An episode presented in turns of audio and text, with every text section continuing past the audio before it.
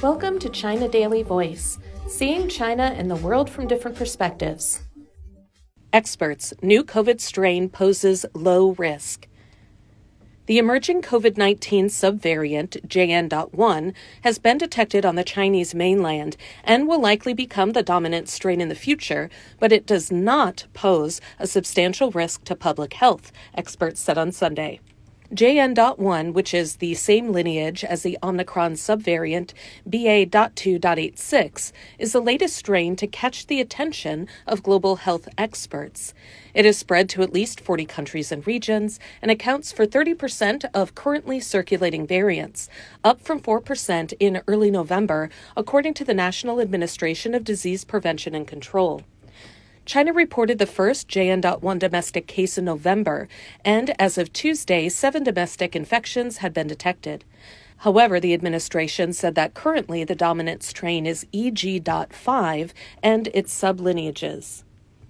The prevalence of JN.1 now is extremely low, but under the influence of international circulation of the emerging strain and imported cases, the possibility of JN.1 becoming the dominant strain on the mainland cannot be ruled out, the administration added. Chang Zhaorui, a researcher at the Chinese Center for Disease Control and Prevention, said that the ratio of cases with BA.2.86, which includes JN.1, among total infections is very low, but has been rising fast since last month, which is in line with the global trend. China has reported a total of 160 BA.2.86 infections since August, but no severe cases have been reported, Chang said at a news conference in Beijing on Sunday.